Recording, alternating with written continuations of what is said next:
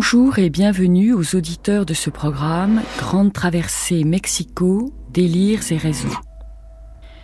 Je m'appelle Dominique de Courcelles. Il y a quelques 20 ans, je suis arrivée à Mexico par hasard dans le cadre de mon travail. Peu à peu, Mexico s'est imposé dans les espaces et les temps de ma vie. Je me suis approprié ses sons et ses parfums, ses couleurs et ses saveurs. J'aime marcher dans cette ville haute et immense jusqu'à en perdre le souffle. J'aime y rencontrer les amis qui sont parmi mes plus chers. J'aime boire des margaritas. Je ne quitte Mexico que pour y revenir très vite. Je suis fière d'appartenir à l'Académie hispano-américaine des sciences, des arts et des lettres du Mexique. C'est là mon identité, mon pays, mes délires et mes raisons propres.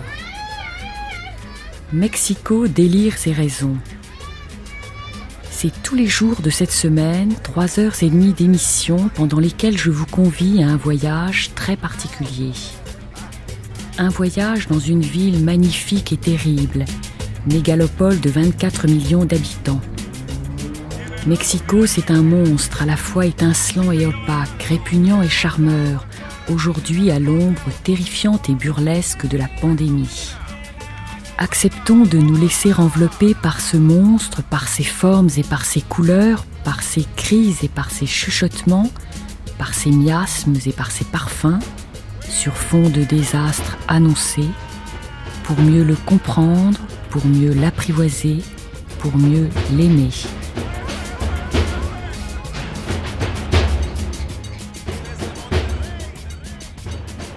Pendant ces cinq jours, nous allons en décliner cinq épisodes. Lundi, jour de notre arrivée, nous avons visité et observé la ville, ses paradoxes, ses grandeurs et ses détresses. Mardi, c'est le thème de la géopolitique qui nous a retenus. Hier, c'est la question sociale. Aujourd'hui, je vous propose de parcourir le Mexico religieux, au pied de la Vierge de Guadalupe, entre les Christ, pas seulement catholiques, les chamans et les Santa Muerte, en garant d'une invérifiable laïcité. D'abord de 9h à 10h, une heure de voix et d'éclat du passé comme des bulles successives de temps grâce aux archives de l'INA. Puis de 10h à 11h, une heure de débat avec Roberto Blancarte, professeur au Colegio de México, Jean-Pierre Bastian, professeur à l'Université de Strasbourg, Ilse Mayer, religieuse mexicaine de l'Institut Saint-Joseph de Lyon, et Alejandro Gomez de Tudo, cinéaste à Mexico. Ensuite, de 11h à 12h, nous retrouverons dans la ville de Mexico des ruines du Templo Mayor à la cathédrale, puis à Chimalistac, Ruben Romero Galvan, professeur à l'Université nationale du Mexique, tout en écoutant Juan Francisco Urusti, Marie-Claude Rodriguez et Rafael Barraras, et en passant par le café Tacuba, sur le regard de Sor Juana Inés de la Cruz. Enfin, de midi à midi et demi, le frère dominicain Carlos Mendoza nous fera part de son expérience et de ses réflexions.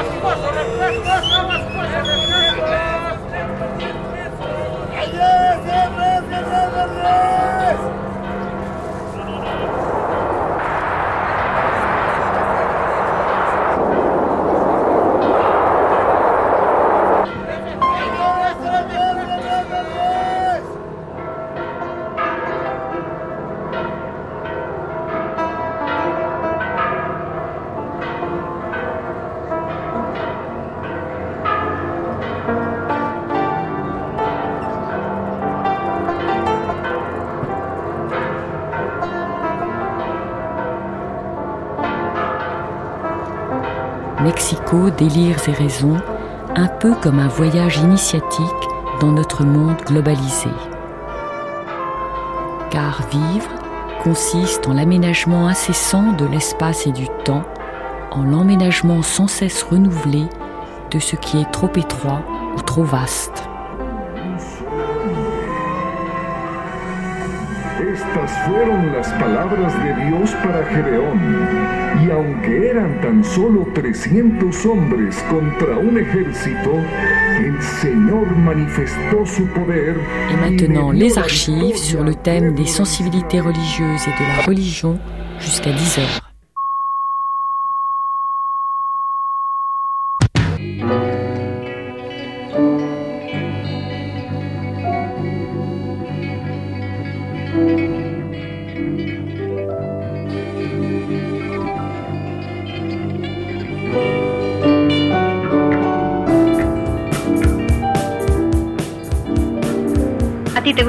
Gusta más venir a Catedral, ¿verdad?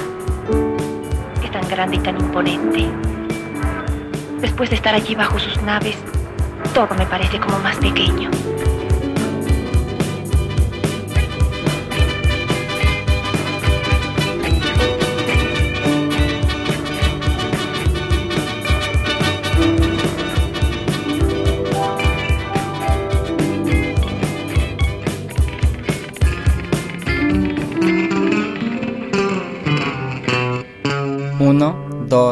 3, 4, 5, 6, 7, 8, 9, 10, 0.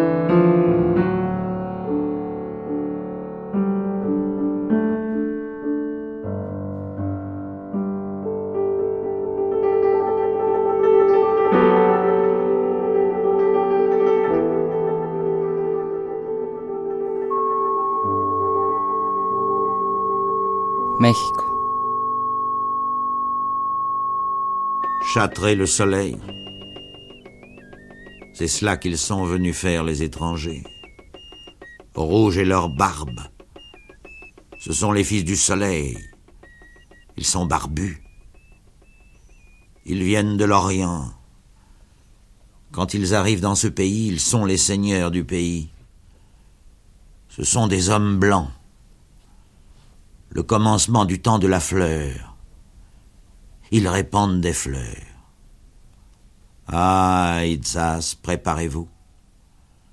Voici que vient le blanc jumeau du ciel. Voici que vient l'enfant tout blanc. Le saint arbre blanc va descendre du ciel.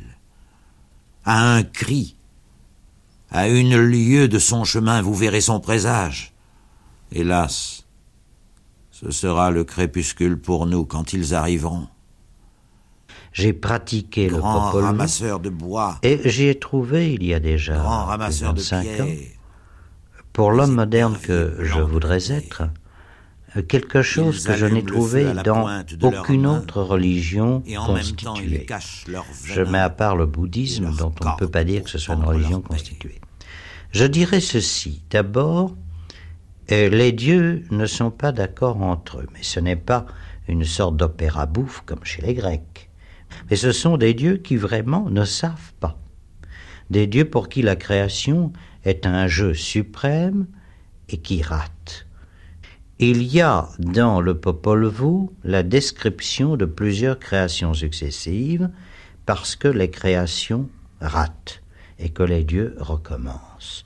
Et ce n'est qu'à la quatrième reprise que l'homme apparaît peut-être comme une solution passagère. C'est-à-dire que c'est pour moi la seule religion qui admet qu'elle puisse changer dans sa doctrine d'une part et qui d'autre part ouvre une porte sur le suicide d'elle-même.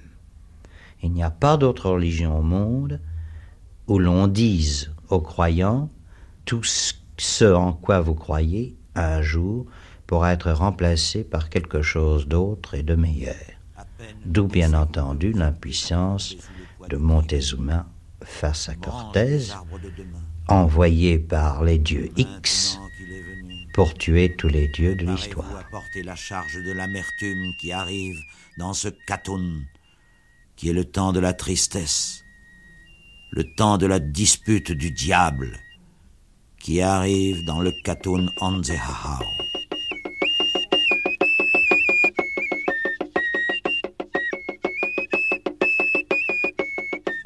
C'était Alain Bosquet, Retour du Mexique, 1972. Et maintenant, Les Dieux et les Morts, 1997, une émission proposée par Gregorio Mansour. En trois ou quatre lieux, ils avaient coutume de faire de très grands sacrifices, et l'on venait là de très loin. L'un de ces endroits se trouve ici, près de Mexico, sur une petite hauteur qu'on appelle le Tepeyacac et qu'on nomme maintenant Notre-Dame de Guadalupe. Là était un temple dédié à la mère des dieux qu'ils appelaient Tonantzin, ce qui veut dire notre mère. Là, ils faisaient de très grands sacrifices en son honneur et des gens parcouraient plus de vingt lieues pour s'y rendre, apportant beaucoup d'offrandes. Tous disaient Nous allons à la fête de Tonantzin. Et maintenant que l'église de Notre-Dame de Guadalupe y a été édifiée, ils appellent la Vierge Tonantzin. On ne connaît pas l'origine exacte de ce sanctuaire, mais ce qui est certain, c'est que ce nom renvoie à l'ancienne Tonantzin.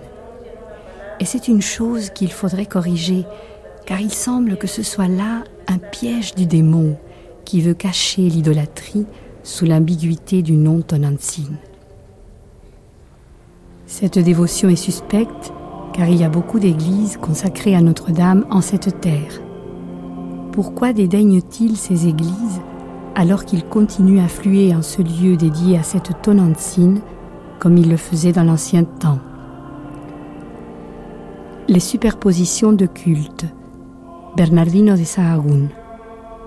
Ce texte de Sahagún a souvent été utilisé pour démontrer qu'au Mexique, Pierre Ragon les grands lieux de culte chrétiens, catholiques, de l'époque coloniale, voire de l'époque contemporaine, sont en fait situés à l'emplacement exact et prolongent des cultes qui euh, étaient nés bien avant l'arrivée des chrétiens, dans une situation ambiguë qui a permis de très nombreux métissages.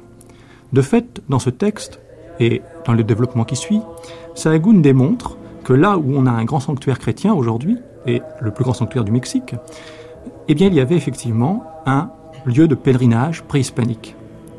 Cela dit, si l'on analyse le texte de Sahagún avec un petit peu de plus de précaution, Sahagún dit aussi le contraire.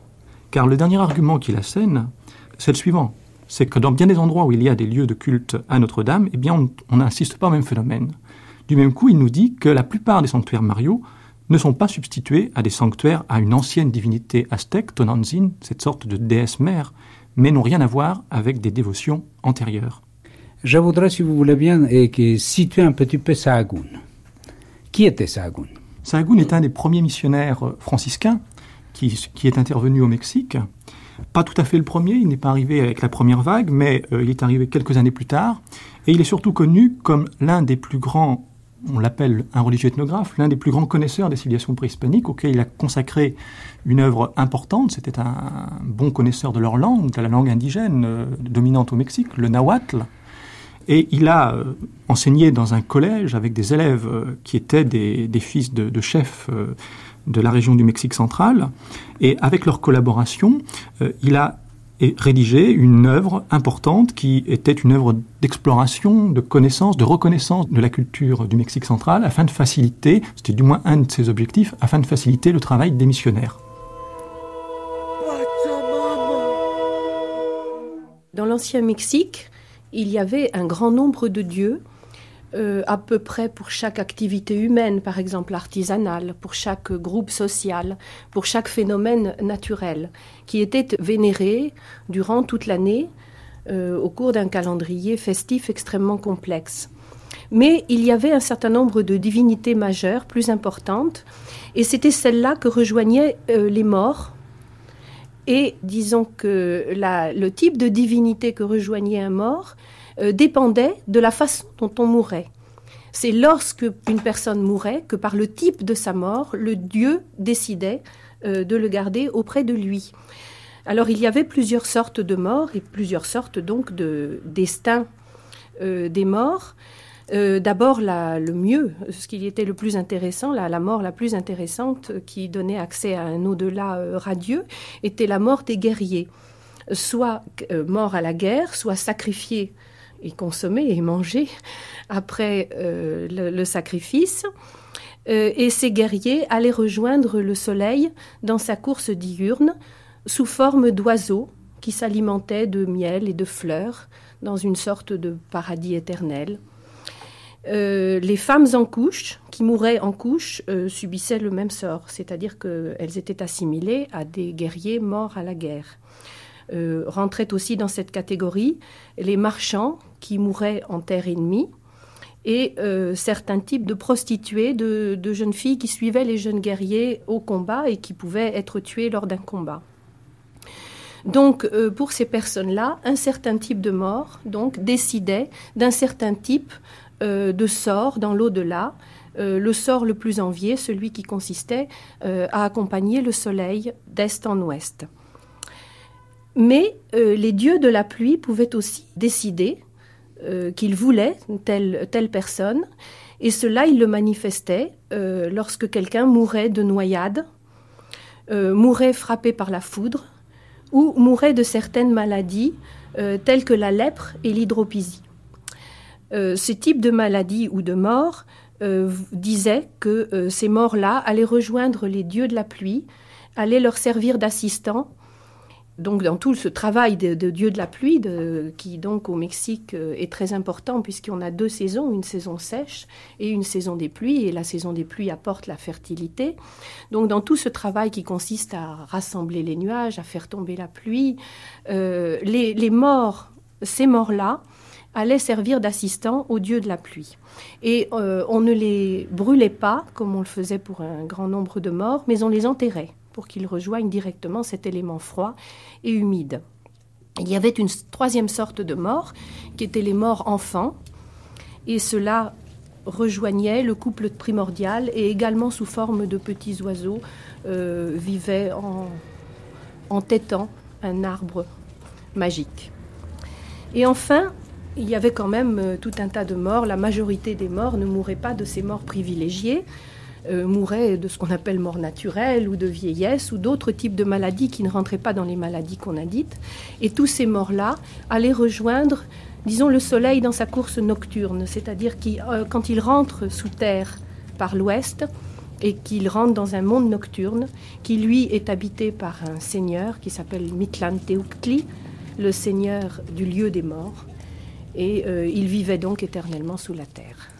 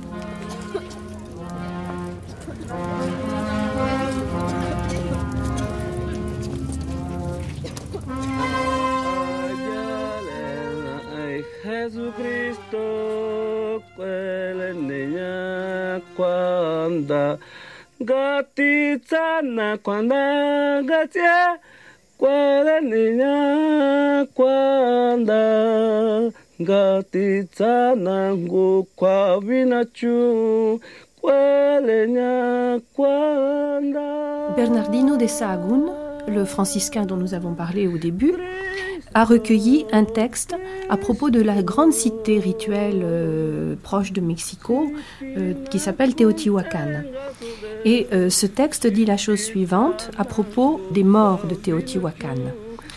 Kayuh mirtoaya, inirquactimiki, kaamoneli intimiki, kayeti yolo, kayeti toscalia, kayeti nemi, katisa, itech shikmawili, inikinotsaya miki inirquacoonmik. Intlauquichtlicaj quilhuia inquiteunotza, cuecuechtzin, aujintlasiuatl, caquilhuia xamutzi, machisa, caotlacuetzaleuac, caotlahuiscali muquetz, cayetlahtoa inquetzalpaxitl, inquetzalcuicuitzcatl, cayenemi inquetzalpapalotl, iquihtoque inuehuetque inaquinoonmic, oteut, quihtosneki, caoonmic.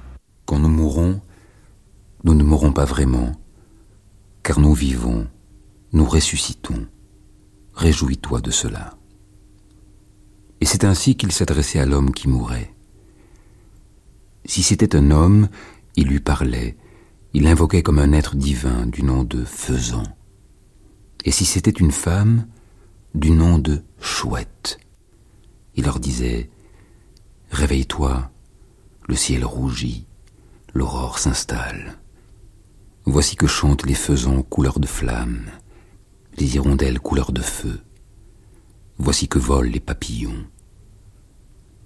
C'est pourquoi les vieux disaient Celui qui est mort s'est transformé en Dieu. Cela signifiait qu'il était mort. Bernardino de Sahagún.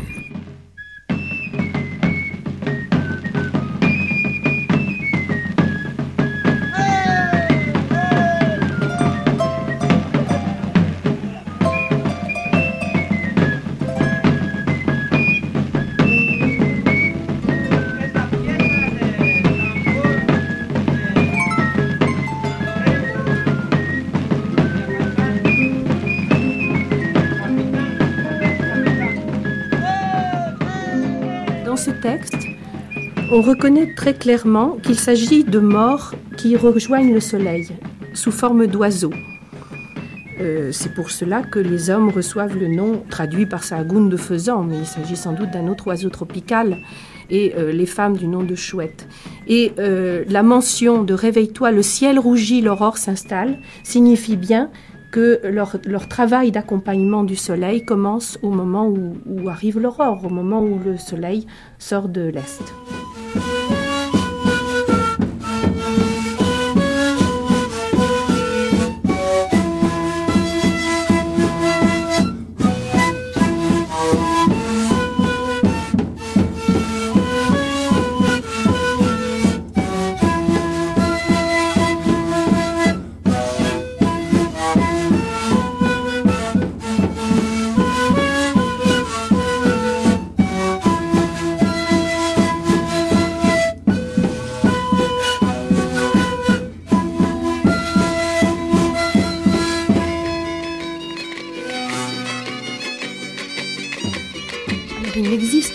Au Mexique ce rapport aussi affirmé entre les diables et les morts.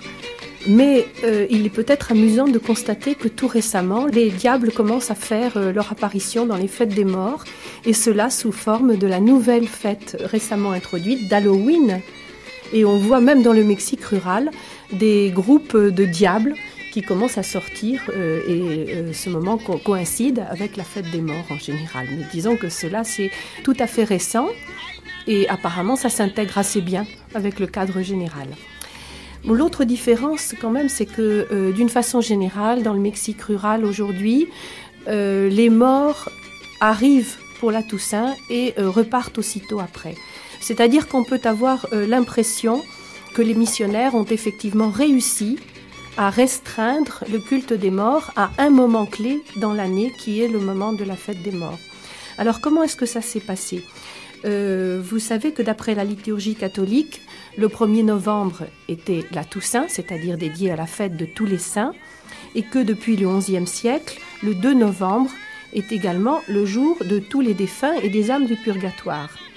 Or, ce qui s'est passé au Mexique, c'est que, disons que les défunts ont empiété sur les saints et que maintenant, 1er, euh, 2 novembre, on ne parle plus de saints, de fête de tous les saints, mais on parle uniquement de jour des morts et de fête des morts. D'autre part, euh, cette fête a acquis au Mexique, euh, d'une façon générale, un poids extraordinaire. C'est-à-dire qu'on peut penser que de tout le monde chrétien, c'est une des régions du monde où cette fête chrétienne a le plus grand poids dans l'année. C'est euh, l'occasion dans les villages de recevoir les gens qui ont immigré, qui sont partis, qui reviennent à cette occasion-là. il y a un poids financier énorme en nourriture, en cierges c'est quelque chose de très important et c'est quelque chose de très important aussi au niveau euh, du temps, car bien souvent on commence fin octobre et on termine largement euh, au milieu de novembre. C'est là qu'on mange ces fameuses têtes de mort sucrées Voilà, mais euh, moi personnellement, je n'en ai jamais vu dans le Mexique indien et je pense qu'il s'agit de quelque chose typique du monde créole et de la ville. Oui, lors des, fêtes religieuses à l'époque coloniale, on a des témoignages qui démontrent, des témoignages indignés d'observateurs venant en général de la péninsule ibérique, qui démontrent que les périodes du calendrier festif, du calendrier chrétien, qu'il s'agisse d'ailleurs de la, de la Pâque, de la résurrection, de, Corpus Christi ou de la fête des morts, sont aussi des périodes de, gastronomie. Et en même temps que l'on processionne dans les, rues de la ville, eh bien on mange des, pâtisseries. Et il ne serait pas étonnant qu'on euh, ait c'est une hypothèse du moins, que cette consommation de, têtes de mort euh, qui sont en général des sucreries dans les villes urbaines soit euh, une survivance, enfin, un lointain héritage de cette euh, consommation que l'on faisait pendant les fêtes à l'époque coloniale de pâtisseries, mais pas seulement pour la fête des morts, pour l'ensemble des fêtes religieuses dans les villes.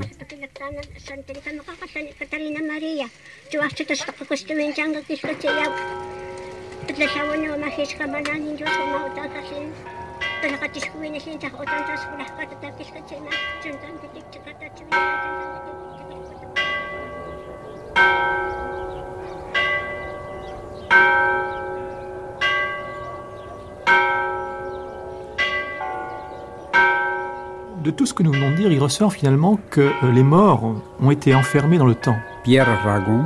Alors qu'on leur euh, consacrait de multiples lieux, chaque tombe était un lieu où on allait retrouver les morts, mais les tombes n'étaient pas regroupées dans l'espace.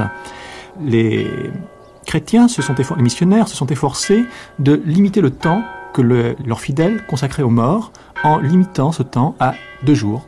Ce que Daniel vient, vient de nous démontrer, plus euh, éventuellement les neuvaines, les octaves qui pouvaient précéder et suivre euh, ces fêtes des morts du 1er et du 2 novembre. Pour ce qui est du contrôle des cultes des divinités préhispaniques, le problème était un petit peu plus compliqué, dans la mesure où si un dieu avait un jour de fête privilégié dans le calendrier, il avait aussi un espace clairement localisé, généralement très visible, très souvent sur une éminence, sur une hauteur, une colline, et euh, cet espace, il a fallu également en prendre possession.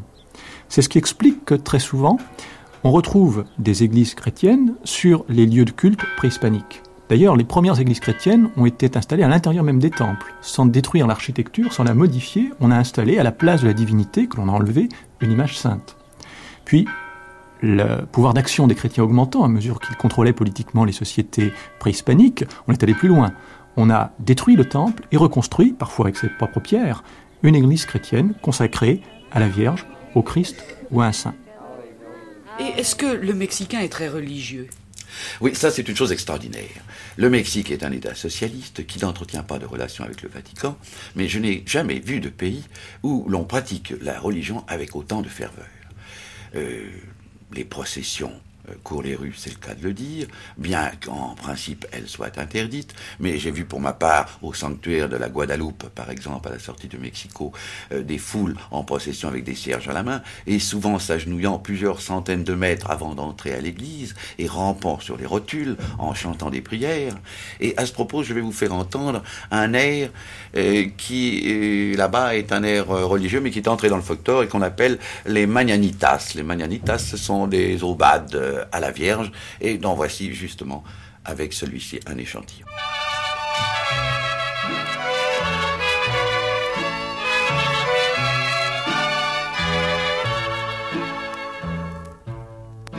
Estas son las mañanitas que cantaba el rey David. Qué canciones tan bonitas las que se cantan. La Vierge Morena, la Vierge brune de Guadalupe. Les sanctuaires de la Vierge de Guadalupe se trouvent dans la banlieue de Mexico, de la grande capitale mexicaine. Aujourd'hui, ça fait partie de la ville. Avant, c'était hors de la ville. Il y a une petite colline, une petite colline qui s'appelait Tepeyacac à l'époque aztèque, qui s'appelle Tepeyac aujourd'hui. C'est à peu près le même nom. À l'époque de l'Empire aztèque, il y avait un sanctuaire, la divinité principale, une divinité femme, principale, la principale du panthéon aztèque. C'était notre mère. Notre mère, c'était pratiquement la déesse du maïs. Le maïs, c'était le pain mexicain et ça continue de l'être. La tortilla qu'on mange, c'est fait de maïs. Le blé, c'est importé. Et c'est plutôt la bourgeoisie des villes, si vous voulez, qui mange du pain. le peuple mange de la tortilla. Alors, la déesse du maïs était la déesse principale du panthéon mexicain. Elle avait un de ses sanctuaires, le sanctuaire le plus important, dans la banlieue, si vous, si vous voulez, à quelques kilomètres de la ville de Tenochtitlan, c'est-à-dire de la ville de Mexico, ce qu'on appelle Mexico aujourd'hui, et ces sanctuaires étaient objets de visites continuelles, d'une grande dévotion, presque dans tous les hauts plateaux, au moins les hauts plateaux mexicains. Il y a eu la conquête, la conquête des Espagnols. Les Espagnols ont, remplacé les anciens dieux par d'autres dieux. Les dieux, si vous voulez, je dirais presque au pluriel, parce que pour un Mexicain, pour un Mexicain de l'époque, les Espagnols ne portaient pas un dieu unique, portaient des dieux. C'était les différentes vierges qu'on apportait, les différents saints qu'on apportait. Alors, il y avait ce sanctuaire qu'on appelait Tepeyacac, où l'on vénérait Tonantzin. Tonantzin, c'est un suffixe de respect. Tonantzin, ça signifie notre vénéré Tonan. Tonan signifie notre mère. L'ensemble Tonantzin, ça signifie notre vénérée mère, notre vénérée petite mère, parce que les tzin, c'est aussi un diminutif de respect. Les Espagnols s'étaient rendus compte que la politique de conversion ne marchait pas très bien. Et un certain moment, il y a eu l'apparition de la Vierge de Guadalupe sur la colline du Tepeyacac. Un Indien, un simple Indien, un jour a eu une vision. Une femme, sur cette colline, une femme entourée de des lumières, c'est extraordinaire parce qu'on garde les chroniques, les premières chroniques. On dirait que c'est sténographié. Il y a eu plusieurs apparitions et cette euh, jeune fille, sur un nuage, lui a demandé d'aller chez l'évêque gouverneur de la ville, c'est-à-dire les représentants de la couronne d'Espagne, pour dire que cette vierge voulait un sanctuaire. Enfin, le, culte de la Vierge de Guadalupe, une vierge brune, une vierge à visage mexicain, une vierge sans enfant, une jeune fille brune, a fini par s'imprimer sur l'ayate. Ayate, c'était une sorte de tunique qui portaient les Indiennes à l'époque, n'est-ce pas? D'un tissu assez grossier. L'image s'est imprimée sur cette ayate et aujourd'hui on la garde dans une sorte de ferveur religieuse qui n'a pas de pareil, je crois, dans le monde entier. On la garde dans le sanctuaire de la Vierge de Guadalupe. Et les Espagnols opposaient à la Vierge de Guadalupe une autre Vierge qui a son sanctuaire dans une autre banlieue de Mexico, la Virgen de los Remedios, une Vierge blanche. Alors vous comprenez comme aujourd'hui, la Vierge de Guadalupe est un élément fondamental pour comprendre même l'esprit mexicain.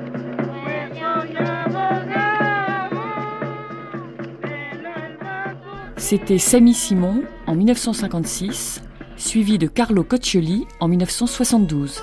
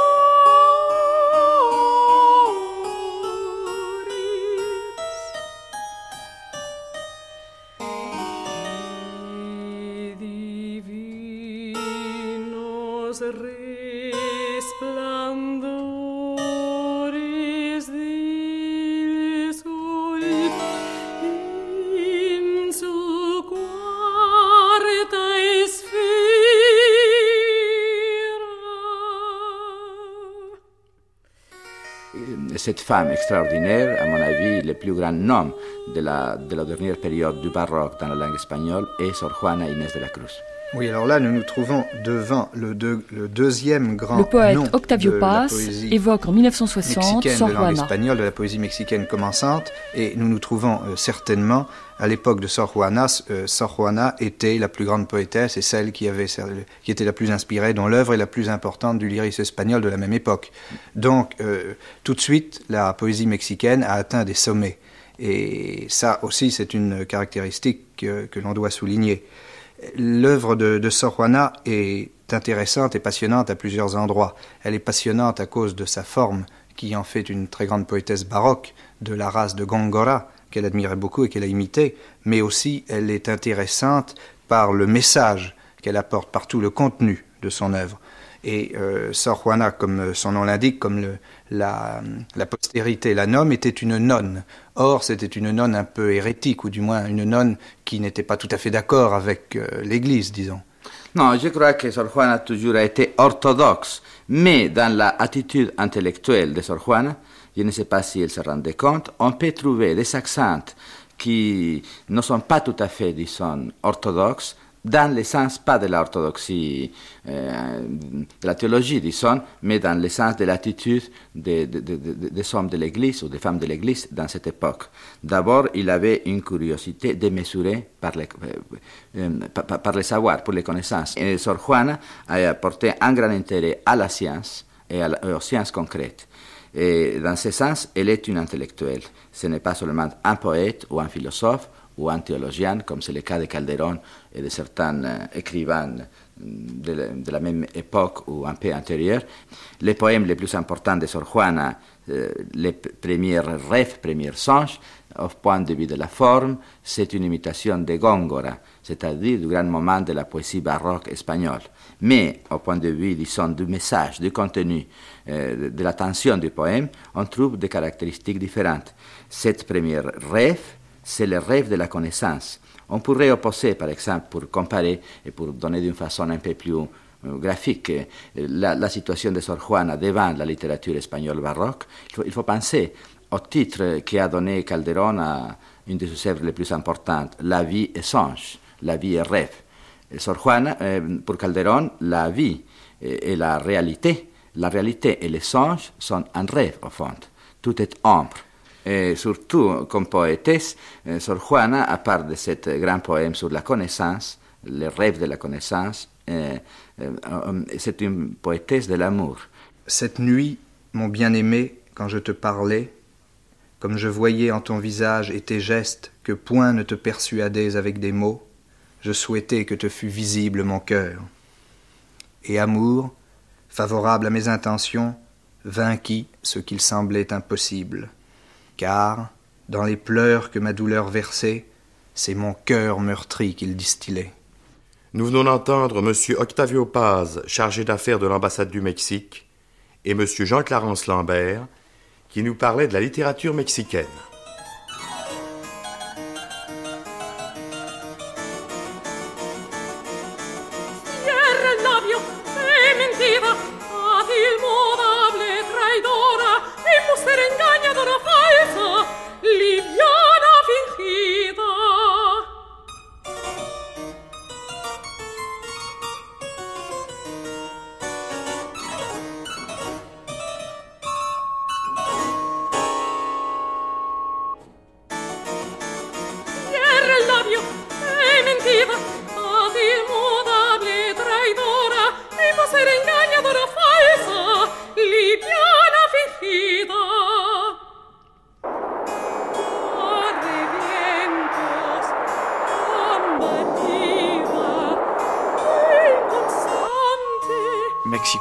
Caractéristique, euh, comme grande ville baroque, grande ville sacrée, d'être une ville de célibataires au XVIIe siècle.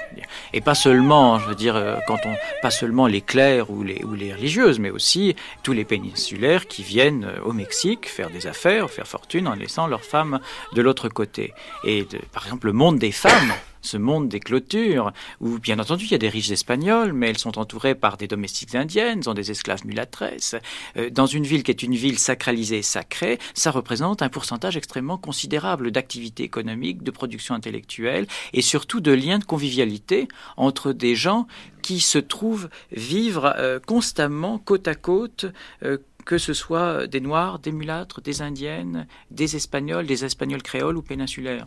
Dans cette, vous racontez une histoire extraordinaire c'est une autre cité transversale, c'est la cité des, sorciers, des guérisseurs. Ce curandero, ce, ce magicien médecin indien qui est accueilli dans une clôture féminine on pense toujours évidemment ce monde en termes coloniaux, c'est-à-dire de, hiérarchie stricte du pouvoir avec les Espagnols en dessous et les Indiens tout en bas, mais il y a un certain nombre de rapports qui sont euh, celui de la guérison, où les rapports s'inversent, euh, celui de la nourriture aussi, ou, des marchés, où ce sont non seulement les gens du bas qui euh, euh, organise ou orchestre euh, la, les circulations culturelles, mais ce sont ces gens, du, ces gens du bas peuvent être par exemple des femmes, des guérisseurs, ça, bien sûr, ce sont des femmes ou des hommes, mais on se trouve souvent dans le monde de la magie et dans ce monde, cette société extrêmement sensuelle, parce qu'il ne faut pas oublier aussi que c'est une ville tropicale, où on a des rapports étranges, où ce sera la sorcière indienne qui, à travers l'esclave mulâtresse, permettra à la riche espagnole de se débarrasser euh, ou de son mari ou éventuellement de son amant.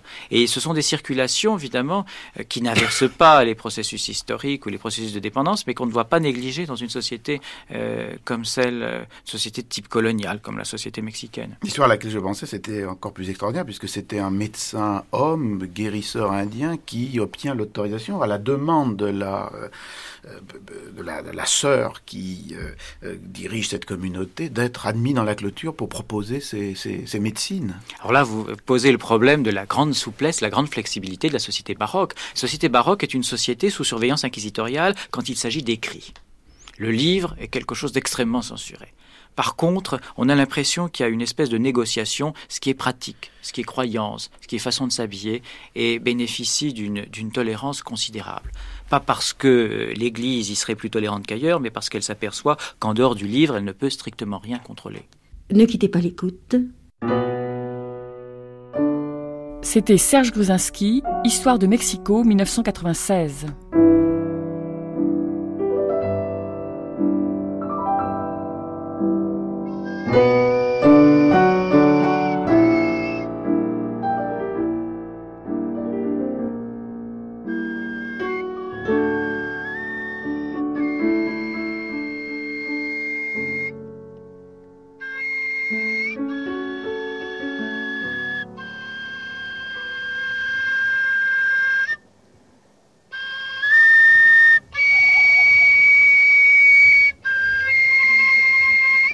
C'est pour moi une expérience spirituelle extraordinaire. Fernando Benitez, Carnet mexicain, 1971. Mais très difficile, parce que toujours c'est difficile de se connaître soi-même. Vous voulez dire par là que l'usage du peyote vous a amené à faire des découvertes sur vous-même? Oui, le peyote a un pouvoir de réminiscence. Tout ce qui vous gardez votre inconscient sort brutalement dans une espèce de catharsis. Et alors, c'est douloureux et désagréable de connaître les choses désagréables que vous avez vécues. Ce n'est pas agréable de boire avec les tripes à l'air. À l'air, exactement, oui. Est-ce que ça veut dire que le peyote ne devrait pas justement être interdit aux Occidentaux que nous sommes et réservé aux seuls Indiens qui y sont préparés depuis toujours? C'est très différent. Michaud raconte une histoire d'une demoiselle parisienne qui prend euh, mescaline ou psilocybine dans son petit appartement avec le téléphone très près, et avec des jus d'orange dans son réfrigérateur pour accalmer son foie. C'est une expérience très limitée avec de la musique de Beethoven.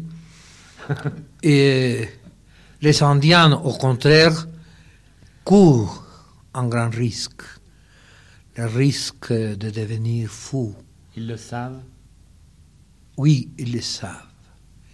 Mais c'est la seule possibilité d'être en communication avec le Dieu, en communication avec ses morts.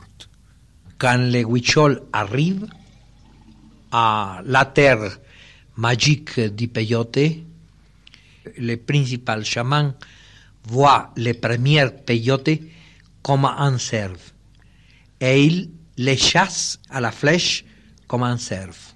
et il les mange comme un cerf, et il se dirige à lui comme un cerf. Comme vers un cerf. Oui. Vous parliez de cette confession générale qui était très impressionnante. Comment ça se passe-t-il? Ah, c'est une chose incroyable.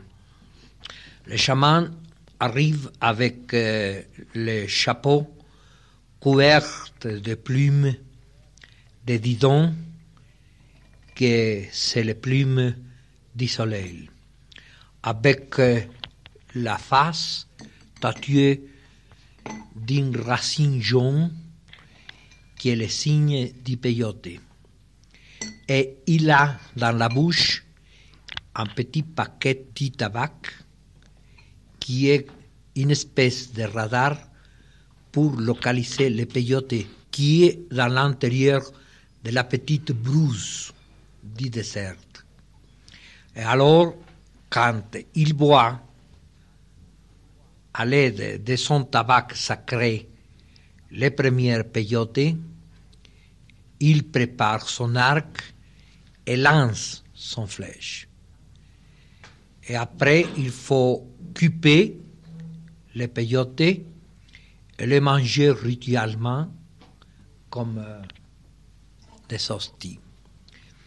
Après vient la récolte du peyote. J'ai des photos de ces récoltes qui est très vieux. C'est une récolte de 5000 ans, ce qui fait les anciens chamans qui arrivent de la Sibérie. Et quand arrive la nuit, après la récollection du peyote, ils mangent le peyote. Alors, il mit le feu sacré et après, il écoute. Parce que, en ce moment, le cerf sacré, le cerf primordial, sort du feu et commence à voler pour les montagnes. Et les cerfs chantent pour les chamans des chansons chamaniques. Il voit les cerfs qui se transforment en fleurs, les fleurs qui se transforment en nuages, les nuages qui se transforment en pluie et qui tombent sur ce champ sec. Cette âne du vision du peyote pour la mentalité des Huichol. Est-ce que vous êtes euh, très proche, vous, de toute cette euh, autre mentalité? Est-ce que vous vous en sentez proche, Carlos Fuentes? Je n'ai pas fait le pèlerinage, je n'ai pas écouté les confessions, je n'ai pas vu chasser le cerf en tant que peyote. Mais j'ai une intuition simplement, non?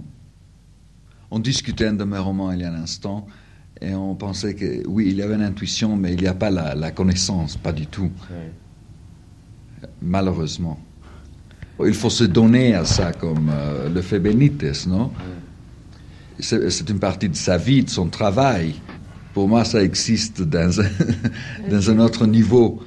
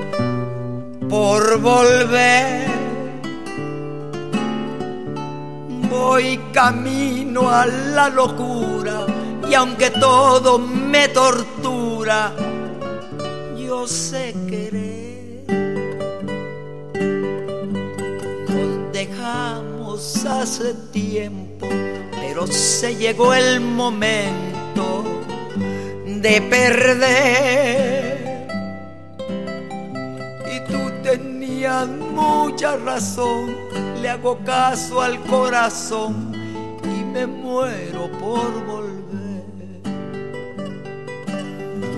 Y volver,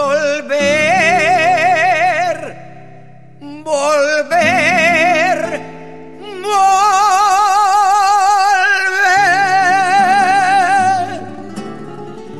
a tus brazos otra vez. Llegaré hasta donde estés, yo sé perder, yo sé perder, quiero volver, volver, volver. No dejamos hace mucho tiempo, pero se llegó el momento de perder. Y tú tenías mucha razón, Fin des archives avec l'aide d'Arnaud Plançon de l'INA et de Mélodie Lespine. Dans un instant, le débat.